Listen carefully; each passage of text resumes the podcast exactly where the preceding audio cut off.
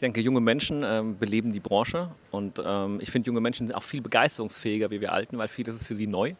Wir hatten zum Beispiel dieses Jahr das erste Mal unsere duale Studentin Alicia dabei. Die war total emotional, hat das so eingesogen, die ganzen Eindrücke und Erlebnisse. Und wir als Unternehmen profitieren immens von diesem neuen Input, auch emotionalen Input, den wir bekommen von den jungen Menschen. Und ähm, das halte ich für extrem wertvoll und deswegen auch für extrem wichtig, weil sonst geht diese Branche irgendwann auch verloren, tot. Ja, die Gehälter sind halt einfach schlecht als ich vor 30 Jahren angefangen bin, war das auch schon nicht besser. Mittlerweile wird, wird es besser, also es hat sich herumgesprochen, aber es ist ja in allen Bereichen so, auch im Einzelhandel. Turn Tourismus Around, der Podcast über neue Wege und die Digitalisierung in der Touristik. Viel Spaß! Wir sagen danke, dass ihr wieder eingeschaltet habt zum Podcast Turn Tourismus Around von und mit Tourismus Turn. Und wir reden heute über das Thema Nachwuchsförderung und Fachkräftemangel. Ein leidiges Thema, das wir alle kennen, ähm, weil es eben aktuell ganz, ganz schwierig ist, Nachwuchs zu finden, den man überhaupt fördern kann.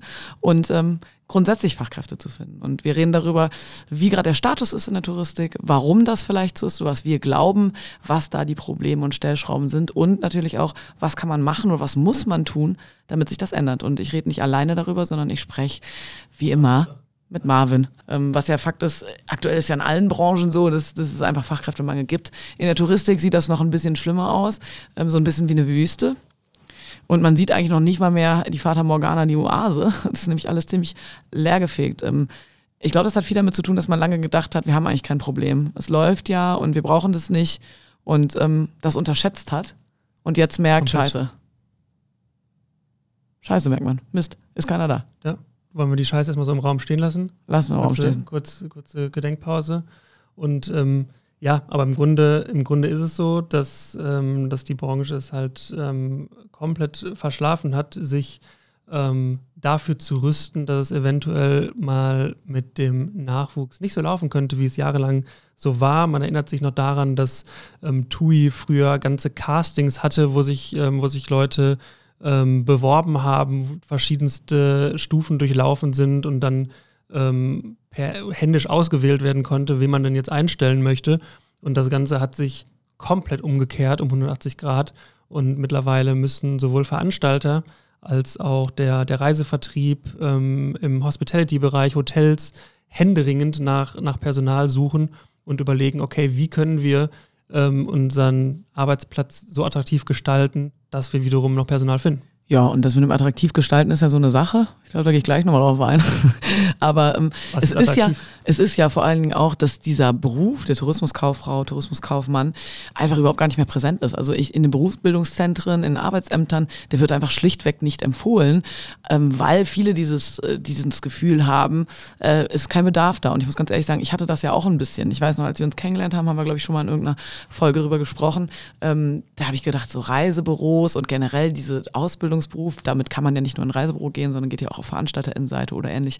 Ähm, äh, wer macht es noch? Das, das stirbt doch aus. So, und ich glaube, das ist so der erste, das erste große Problem, dass irgendwie die Kommunikation, einfach, genau, ja. und die Kommunikation zwischen der Branche an sich und den Zentren oder den Orten, wo junge Menschen ausgebildet werden, einfach irgendwie gestört ist. Aber es ist ja auch ein Ding, dass einfach die Ausbildung an sich, machen wir uns nichts vor, eher mittelalterlich abläuft immer noch. Wenn man sich die IHK-Lehrpläne anguckt, ähm, das Wort Digitalisierung, also das ist da noch nicht mal geschrieben irgendwo. Das ist noch nicht mal, noch nicht mal auf die äh, Tafel geschrieben mit Kreide, sondern ähm, wird komplett totgeschwiegen.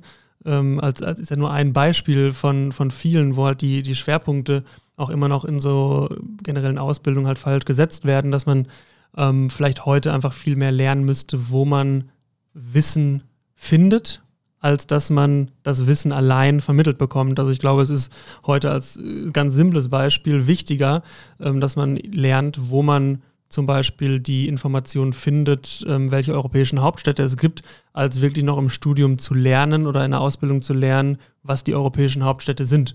So. Und natürlich ein gewisses Grundniveau an Wissen sollte natürlich schon vorhanden sein, aber äh, ich glaube, so diese, diese, das offene ähm, zugängliche der, des, des Wissens einfach so, wie, wie wir aktuell aufgestellt sind, ist halt ähm, da noch völlig angekommen. ja, ich frage mich, warum es da nicht angekommen ist, weil im Alltagsleben agieren diese Menschen, die so Lehrpläne äh, erstellen ja auch. Also ich kriege das immer wieder mit, wir arbeiten ja ganz viel in der Nachwuchsförderung oder arbeiten auch mit KundInnen zusammen, die halt ähm, was für ihre Azubis, sage ich mal, bleibe ich mal bei denen, tun, dass ja einfach da ganz, ganz viele Dinge sind, die einfach nicht mehr zeitgemäß sind. Und ich glaube, ein ganz, ganz großes Thema, was wir einfach haben, und das wird jetzt jeder beipflichten, der wie wir irgendwie zu dieser Branche gehört, ist natürlich, dass die Gehälter immens niedrig sind. Und das finde ich mal ein bezeichnendes Thema, wenn wir auch im Werbebereich oder im Imagebereich äh, sind, dass ähm, immer ja, der Nachwuchs gefördert werden soll und die sollen, wenn möglich, auch irgendwie was sagen oder für die Kamera und sollen irgendwie auch für diesen Beruf werben. Warum sind sie in dieser Branche? In der Touristik hört man immer wieder, wir sind die geilste Branche der Welt. Ähm, aber wenn es dann zu einem Thema geht, ja, warum kommt der keiner in die Branche? Und dann sagt ein Azubi, ja, ganz ehrlich, ich kann mir mit einem Azubi-Gehalt noch nicht mal ein Zimmer leisten, deswegen lebe ich meinen Eltern, dann wird das ganz, ganz äh, schnell unter den Tisch gekehrt und ja. will irgendwie nicht thematisiert werden.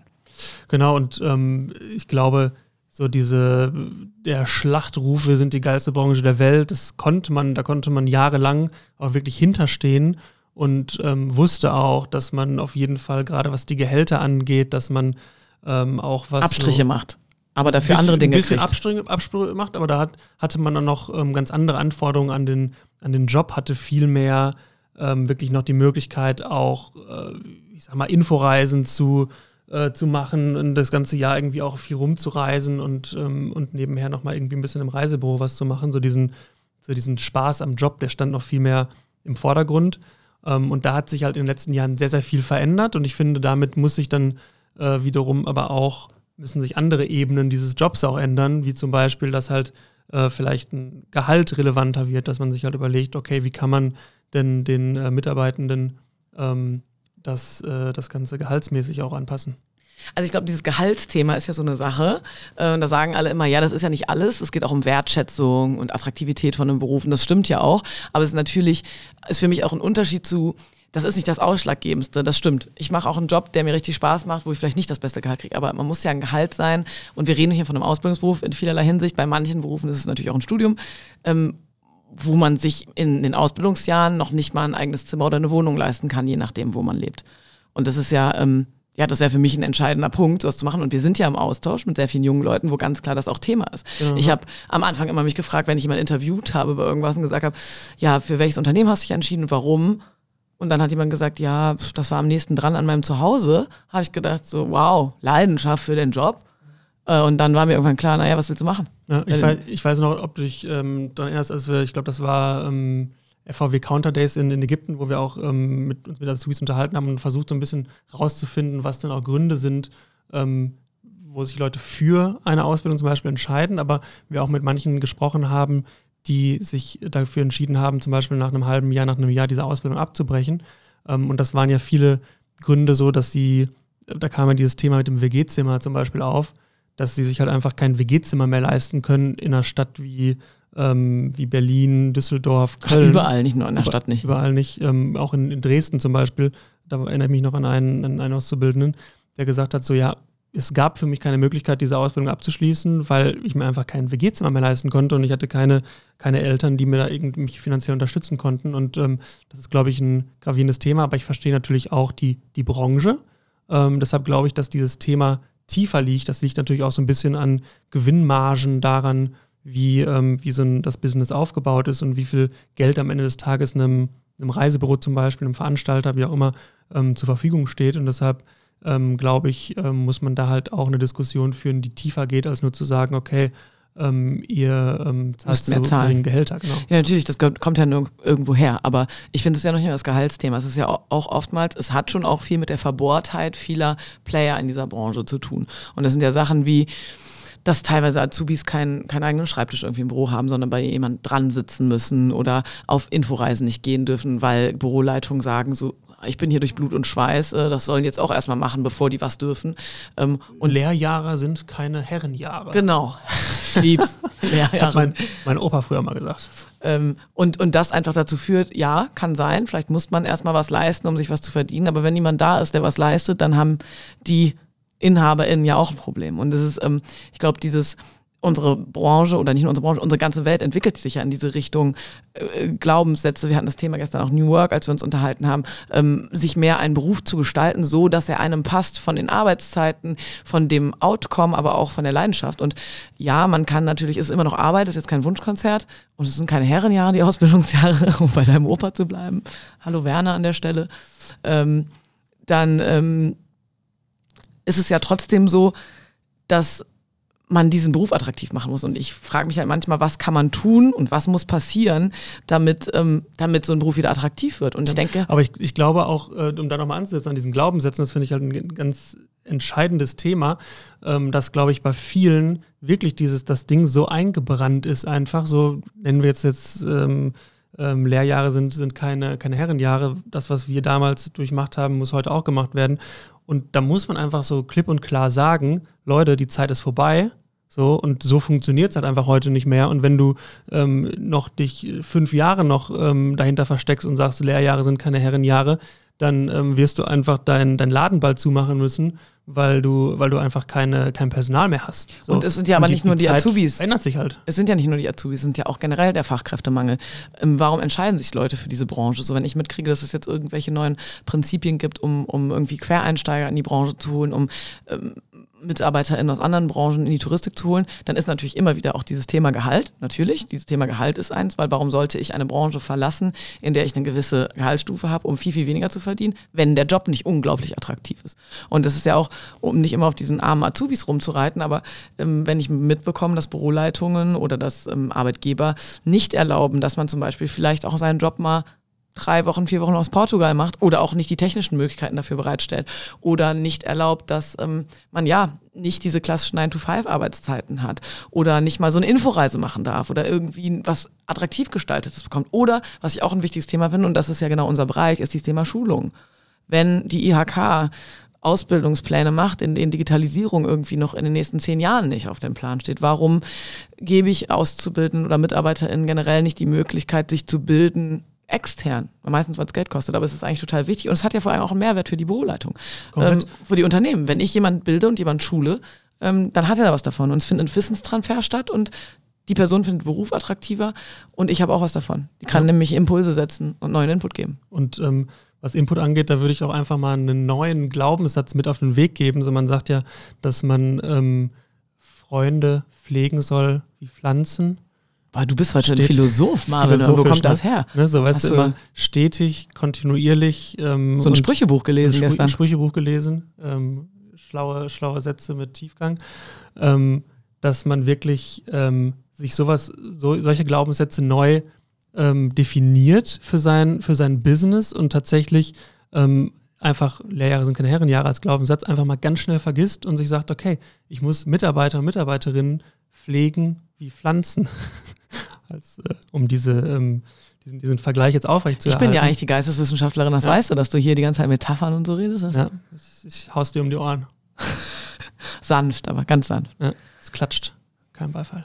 Ich glaube halt, dass das Problem, genau wie du gesagt hast, gar gesamtgesellschaftlich quasi in der Branche ist, dass sich alles von den Systematiken ändern muss. Das Problem ist ja auch, dass sich auch die Preise für EndverbraucherInnen zum Beispiel ändern müssen. Ich sehe das immer, weißt jetzt nach Covid sind auf einmal die Flüge teuer und alle schreien und meckern und sagen, man kann es nicht mehr bezahlen. Aber auch das ist ja ein Teil dieser Wirtschaft, damit es eben möglich ist, auch da finanziell an ein Outcome zu leisten. Da, definitiv. Da hat man sich jahrelang natürlich sehr aus dem, ähm, sehr weit aus dem Fenster gelehnt. Ähm, wo, es, wo es darum ging, über ganz niedrige Preise irgendwie eine Markthoheit zu gewinnen für, von Veranstaltern jetzt als, als Beispiel ähm, und da irgendwie mit äh, 500 Euro Pauschalreisen, 900 Euro Pauschalreisen in die Türkei, was auch immer, um sich geworfen hat ähm, und dadurch natürlich auch den, den Konsumenten und Konsumentinnen sehr äh, an ein niedriges Preisniveau erzogen hat. Erzogen ja. hat einfach so, ne? wo man das aber schon auch in Frage stellen muss, ob das richtig war. Da wird wahrscheinlich heute jeder sagen, so, nee, das war ganz schön naiv. Ähm, und jetzt natürlich ähm, sich dieses, dieses Preisniveau auch so langsam verändert. Ich meine, generell ist ja so, wir meckern ja immer gerne. Wir sind ja also, ich finde es immer bemerkenswert, wenn mir auffällt, wie viel Deutsche halt meckern. Deswegen sagt man ja zum Beispiel auch, wenn im Restaurant was isst, so, kannst du nicht meckern. Kannst du nicht meckern. Über den Preis zum Beispiel und so. Ich, man muss sich das mal auf der Zunge zergehen lassen, dass man über irgendwas sagt, nicht ist es toll oder gut, sondern man sagt, kannst du nicht meckern. Heißt also, eigentlich gehe ich erstmal davon aus, ich meckere. Meckern zu können, ja. aber, aber da kannst du nicht meckern. Ja. Ähm, und wir meckern alle ein bisschen und wir meckern jetzt ja auch ganz gerne gerade über dieses Nachwuchsthema oder damit, was, was macht die Branche eigentlich falsch. Ähm, es gibt ja auch Leute, die es richtig machen oder Nee, nee, das würde ich gar nicht sagen. Ich glaube nicht, dass es Leute gibt aktuell in der Branche, die es richtig, richtig machen. Ich glaube, es gibt einen Weg dahin und ich habe das Gefühl. Die Frage ist, ob auch aktuell schon Lösungen gibt, die halt alles Richtige beinhaltet. So, Auf keinen Fall. Auch sagen. Das gibt es das ja nicht. nicht. Genau. Das meine ich. Es gibt niemanden, der es ganz, ganz richtig macht. Und ich habe das Gefühl, alle möchten jetzt so eine Nachwuchsoffensive. Alle merken jetzt, nachdem sie sich die ganze Zeit ausgeruht haben und gesagt haben, so, ach ja, nach mir die Sinnflut brauche ich nicht Jetzt werden sie alle ganz panisch und jetzt stampft jeder irgendein Konzept aus dem Boden, egal ob Veranstalterin oder Veranstalter, ob ähm, Reisebüro-Kooperation, ob Franchisegeberinnen, ob egal was, die ganzen Kreuzfahrt-Businesses stampfen jetzt auf einmal irgendwelche Nachwuchstage aus dem Boden und Nachwuchsoffensiven und mein Azubi-Programm geben dem fancy Namen. Aber das Prinzip ist immer noch das gleiche.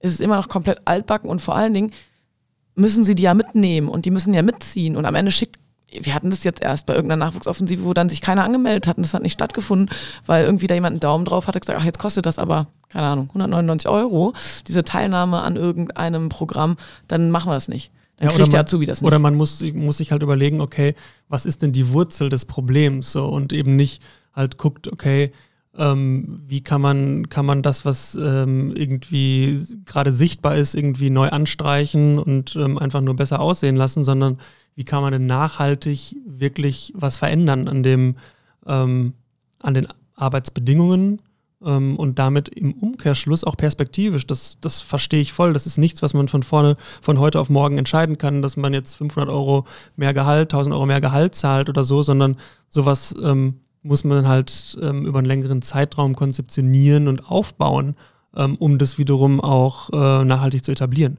Und ähm, damit muss man aber anfangen. So. Und ich glaube, dafür brauchst du auch frische labern, Köpfe. Halt nicht. Dafür brauchst du auch frische Köpfe. Ganz viele lösen das ja intern in der Branche, einfach in ihrem Unternehmen. Die gleichen, die schon immer sich gekümmert haben um die, um den Nachwuchs, um Personal, um Human Resources, die machen das jetzt und die sollen jetzt auf einmal aus dem Ärmel was Neues schütteln. Auch tut mir auch leid für die ähm, und sollen irgendwie was Neues machen und das soll total innovativ sein, aber im Prinzip ist es das, was du gesagt hast mit dem Neuanstreichen. Die machen eigentlich das Gleiche in Grün und nennen es anders. Im Prinzip muss man sich dafür Externe dazu suchen und sagen, was funktioniert in anderen Branchen, was funktioniert ähm, generell bei jungen Menschen, was muss passieren, damit sie es erstmal mitbekommen, damit es attraktiv wird und damit sie so einen Beruf wählen. Ja, das, das ist halt so, ein, so eine Definition von Innovation einfach, dass man, wenn man überlegt, okay, ähm, wir haben ein, ähm, ich sag mal, unser Unternehmen ist ein Goldfischglas, ähm, und dann können wir noch so weit ähm, an den Rand schwimmen und versuchen, aus diesem Goldfischgas oben rauszukommen, solange es halt die gleichen Personen sind, die schon immer in diesem Unternehmen waren, wird da halt wenig von außen reinkommen. So, wenn man sich jetzt aber ähm, dazu entscheidet, halt zu sagen, okay, wir wollen wirklich was verändern, so, dann muss man sich halt einfach Input von außen holen. So, weil man sonst immer nur auf die Ressourcen zurückgreift, die schon immer da waren und da halt einfach keine Innovation stattfinden kann. So, das ist äh, meine Meinung. Wir sind mit Latein am Ende. Alle sind am Latein, mit Latein am Ende. Es gibt keinen Nachwuchs und keine Fachkräfte. Genau. Und deshalb äh, glaube ich, dass, dass da einfach generell eine Veränderung stattfinden muss, ähm, die halt das ganze Berufsbild verändert, die einen ähm, ein Geschäftsmodell auch wiederum verändert. Äh. Ja, also die Sache ist, wir sprechen jetzt die ganze Zeit so darüber und ähm, ich glaube, ähm, den meisten also ich würde sagen, vor, vor Covid, da haben wir so ein bisschen, in der Zeitrechnung vor Covid, äh, da haben wir so öfter drüber geredet, da waren viele noch so, mh, hm, haben gesagt, ja, wieso, ist doch gar kein Problem. Und jetzt sind eigentlich alle sich ziemlich einig bei uns in der Branche, dass, dass es ein Riesenproblem ist und wachen auf. Aber die Frage ist ja jetzt. Hautnah merken, ne? Ja, weil sie es merken, genau, ja. weil, weil sie selber, die, selbst die, wo es gut gelaufen ist, merken es und äh, müssen was ändern. Und jetzt ist einfach die Frage, nachdem wir jetzt ganz viel äh, ausgetauscht haben, wie schlimm es eigentlich ist, wie, wie ändern wir das? Wie ja, macht man das? Was gibt es für Optionen? Was genau, muss passieren? Das, da, ich meine, da können wir auch ja so ein bisschen, so ein bisschen ausholen und äh, über unsere eigenen Unternehmen einfach irgendwie ein bisschen sprechen, so was, was da gut funktioniert. Und man muss ja ganz klar sagen, dass, dass wir uns da ja auch oft äh, mit beschäftigt haben, so wie können wir einen Arbeitsplatz attraktiv gestalten. Ähm, und wir müssen ja einfach sagen, so nach Jahren des, des Probierens und so, dass wir de facto einfach gar kein Problem damit haben, ähm, neues Personal zu finden ähm, und auch Anfragen zu generieren, Bewerbungen zu, zu generieren, auch ganz viel Initiativbewerbungen, ähm, die, die uns schreiben und einfach sagen so, hey, wir wollen, ihr habt gerade keine Stelle ausgeschrieben, aber wir wollen gerne in so einem Modell, in einem Konstrukt arbeiten, was ihr kreiert habt. Und ähm, deshalb können wir da aus eigener Erfahrung sprechen, wenn man einen Arbeitsplatz so gestaltet, dass man die Bedürfnisse von dem Arbeitsmarkt erfüllt, dann funktioniert das auch am Ende des Tages. Und wenn man das versucht, konkret auf ein auf ein Reisebüro, auf einen Veranstalter zu übertragen, muss man ja einfach nur sich damit beschäftigen, okay, wie kann man diesen Job denn so gestalten, dass jemand es attraktiv findet und gerne da arbeiten möchte. Und wenn man sich mit aktuellen Themen beschäftigt, ähm, flexibles Arbeiten, Remote-Arbeiten, bietet doch die Reisebranche die besten Bedingungen, um True. einen attraktiven Arbeitsplatz zu gestalten. So, und warum macht das keiner? Ist eine gute Frage. Weil es mit Aufwand verbunden ist, weil es mit Geld verbunden ist und da greift wieder dieses Denken, ich hatte das damals auch nicht, also sollst du das auch nicht haben. Und da haben wir einen ganz anderen Ansatz. Wir sind ja eher so, ich bin ja jetzt als, ich jetzt nochmal aus, aus Sicht einer Frau, ich bin ja keinen feministischen Weg gegangen und habe mir den Arsch aufgerissen, damit ich anderen jungen Frauen sage, ihr müsst das genauso machen, sondern um einen Weg zu ebnen und das leichter zu machen. Und das, dieses, diese Denke, glaube ich, muss sich auch einfach ändern. Zu sagen, ähm, wir wollen Nachwuchs und wir müssen den vielleicht auch einfach Gestaltungsspielraum einräumen. Und die dürfen vielleicht auch mal mitgestalten. Und das, dazu gehört vielleicht auch mal ein Homeoffice. Oder dazu gehört auch nicht eine Inforeise im Jahr, und die zweite, da muss ich mir Urlaub nehmen und die selbst bezahlen oder ähnliches, sondern so Sachen wahrzunehmen als, als Schulungs, Schulungssegment, was auch hilft, irgendwie und was Positives für Unternehmen bringt und das zuzulassen und einfach zu sagen, die machen jetzt nicht Urlaub, sondern die sind gerade für uns unterwegs und, und bilden sich. Ja, und sich auch einfach mal mit ähm, Mitarbeitenden zu unterhalten. Und auf Augenhöhe. Auf Augenhöhe. Großes Thema in der genau. Reisebranche. Und einfach zu, zu fragen, so, ey, was können wir denn auch, auch für schon ähm, für bestehende äh, Mitarbeiterinnen, was können wir denn an deinem Arbeitsplatz weiterentwickeln? Was wünschst du dir? Was wünschst du dir? Weil das halt langfristig attraktiv bleibt. Und dann können die auch Themen einfach mal ausprobiert werden, wie ein Homeoffice-Tag pro Woche. Ob es klappt. Ob es klappt. Und dann einfach mal zu analysieren und zu gucken, okay, was hat da funktioniert, was hat nicht funktioniert. Ähm, und aber einen Innovationsprozess und einen Weiterentwicklungsprozess erstmal anzustoßen und nicht von vornherein zu sagen, so, ey, Leute, das, äh, das mache ich nicht, sondern ähm, dass sich was verändern muss, das sollte doch jedem klar sein. Und deshalb es, fängt also es fängt, ich glaube, fängt, ich glaube, das ist ein ganz guter, ganz guter Schluss, Schlussgedanke eigentlich zu sagen, vor allem muss sich auch da wieder die Kommunikation, auch wenn das unser Steckenpferd ist, ändern. Weil ich kenne so viele Azubis, die mir erzählen im Vertrauen, ja, wir müssen die Chefs siezen und wir dürfen die nicht ansprechen in den Pausenzeiten, weil wir die nicht stören sollen und wir dürfen das nicht. Und da herrscht ein extremes Autoritätsverhältnis immer noch. Wir sehen das ja auch. Wir hatten zwischendurch ja auch mal kurzzeitig jemanden aus, aus der Branche selbst bei uns im, im, im Unternehmen. Ich dachte, wir hätten zwischenzeitlich mal das, das Sie wieder eingeführt. Ach so, ja, nein. Und äh, die ganz begeistert waren oder erstmal gar nicht begeistert, sondern befremdlich gestimmt, äh, wie wenig Hierarchie es bei uns gibt, wie viel Augenhöhe und wie viel Aufmerksamkeit und Achtsamkeit darauf gelenkt hat, wie geht es dem anderen gerade, wie sagt man Danke für deine Zeit, für deinen Einsatz. Ich glaube, da muss sich ganz, ganz viel in der Kommunikation ändern und auch in diesem Austausch und der Wertschätzung, um erstmal auch sich klar zu werden, was braucht das Personal, damit es Personal wird in dieser Branche. Ich glaube, das ist ein ganz guter, ganz gut, was das umreißt. Ja. Und, und zwei Mark mehr wäre auch noch super. Zwei Mark. Ja. Äh, Pfennig. Pfennig und Mark. Dass, dass, am Ende des, dass am Ende des Tages auch einfach analysiert wird und geschaut wird, ähm, was ist denn für dieses, ähm, wenn wir jetzt bei einem stationären Reisebüro bleiben, wenn wir bei einem Veranstalter bleiben, was ist denn für das, für das Business und das Geschäftsmodell eigentlich wichtig? Muss ich dafür hinterm Counter sitzen und am Tag darauf warten, dass halt zehn Leute in den Laden reinkommen? Oder kann ich nicht vielleicht auch ähm, einfach mal zu Hause arbeiten oder aus also, Portugal? Bevor wir es ausreizen, was sind denn unsere fünf Tipps? Mein aller, allererster Tipp geht wieder in Richtung Kommunikation. Und zwar unterhaltet euch mit euren aktuellen Mitarbeitern und Mitarbeiterinnen und fragt einfach mal, was ihnen an ihrem Arbeitsplatz gefällt und was ihnen nicht gefällt. Weil es gibt eine Sache, die noch schlimmer ist, keinen Nachwuchs und keine Mitarbeiterin zu finden, und zwar Mitarbeiter und Mitarbeiterinnen zu verlieren. Und das muss der allererste Schritt sein, seine ähm, bestehende Mitarbeiter und Mitarbeiterinnen zu fragen, was gefällt euch am Arbeitsplatz und was nicht und da vielleicht auch schon einen kleinen Fortschritt zu erreichen. Okay, Tipp 2 von mir wäre, vielleicht sich selbst mal zu challengen als Führung oder als oder auch gemeinsam im Team, wie kann man so einen Job noch anders gestalten als das, das, was wir gewohnt sind der letzten Jahre. Ähm, sei es im Hinblick auf Arbeitszeiten, sei es auch im Hinblick auf Aufgaben, weil viele Azubis zum Beispiel, das gilt auch für viele MitarbeiterInnen, die haben bei Azubis haben dieses äh, Berufsschulkonzept und dann die Arbeit und in der Arbeitszeit arbeiten die eigentlich vor allen Dingen ab, anstatt was zu lernen, wie eine günstige Arbeitskraft. Das heißt, einfach mal im Team sich zusammenzusetzen, zu challengen, was sind die Sachen, die wir machen, wie sind die Abläufe, kann man die Prozesse optimieren und was fehlt vielleicht, um das Miteinander und den Job besser, interessanter, angenehmer zu machen. Mhm. Auch sehr gut. Ich finde, ähm, ein dritter Tipp äh, von mir äh, ist an der Stelle noch ein Element in seinen Büroalltag einzubauen. Das kann am Anfang vielleicht einmal im Monat sein, einmal die Woche, wo es nicht konkret darum geht, den Job zu verfolgen und zu verkaufen oder sonst irgendwas zu machen, sondern einfach nur seinen Mitarbeitenden was Gutes zu tun. Das kann wenn ihr irgendwie eine, eine, sportliche Aktivität, ein gemeinsames, eine, einmal im Monat eine gemeinsame Yogastunde morgens. eine Yoga-Session von mir aus oder ähm, das kann ein gemeinsames Abendessen sein, das kann ein gemeinsames Mittagessen sein, was auch immer, ähm, dass man was tut für ähm, eine Atmosphäre in seinem Büro, in seinem Unternehmen.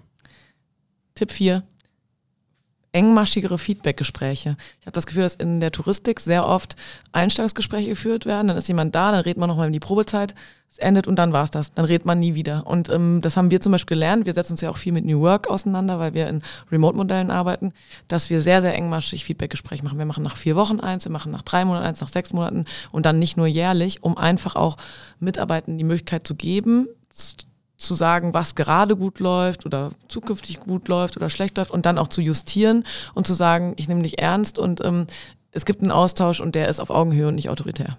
Und ähm, der fünfte und letzte Tipp ähm, soll sich dann nochmal an das äh, an die akute Maßnahme quasi richten. So, was könnt ihr denn jetzt an der Stelle tun? Ihr könnt nicht von heute auf morgen ähm, das ganze Berufsfeld quasi umbauen, das, äh, das ist uns klar. Ähm, aber wenn ihr auf der Suche nach Mitarbeitenden seid, seid in der Kommunikation, in der Außenkommunikation einfach mal transparent, nahbar, ähm, offen auch dafür, einen Arbeitsplatz so zu gestalten, wie es ein Bewerber, eine Bewerberin vielleicht möchte und erwartet. Ähm, und schreibt auch einfach mal in so eine Anzeige mit rein, dass zum Beispiel ähm, Remote-Arbeiten möglich ist, ein Homeoffice möglich ist. So öffnet man sich zum Beispiel auch für ganz äh, andere Zielgruppen, wie zum Beispiel für, für junge Mütter, für junge Väter, was auch immer, ähm, die vielleicht einfach dieses Bedürfnis haben, auch mal einen Tag die Woche oder zwei Tage die Woche ähm, von zu Hause aus zu arbeiten. Und ähm, ihr werdet merken, dass äh, das Feedback viel positiver sein wird. Ja, das finde ich super. Jetzt bewerbe ich mich direkt irgendwo, wenn ich das lese. Nein, ich bleibe natürlich bei uns und äh, sage danke, dass ihr zugehört habt und äh, verrate nochmal, wie immer, dass dieser Podcast von Tourismus Turn produziert wird. Und aufgenommen haben wir auch jetzt wieder im tollen Podcast-Shoot von Newark, direkt im Flughafen BER. Heißt, näher an die Touristik ran geht es eigentlich gar nicht.